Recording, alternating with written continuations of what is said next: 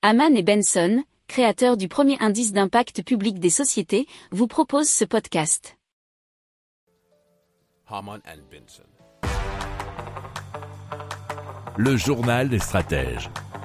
Et donc on va parler de Urban Sense et son système d'arrosage innovant.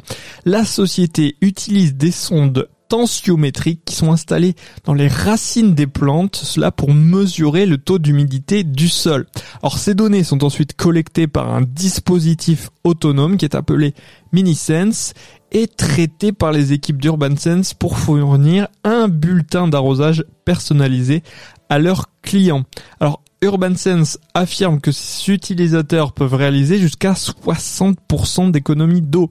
Il propose également une application intuitive qui permet aux clients de suivre l'état de leur plantation et donc d'ajuster les arrosages en conséquence. Et c'était un article provenant de samintéresse.fr.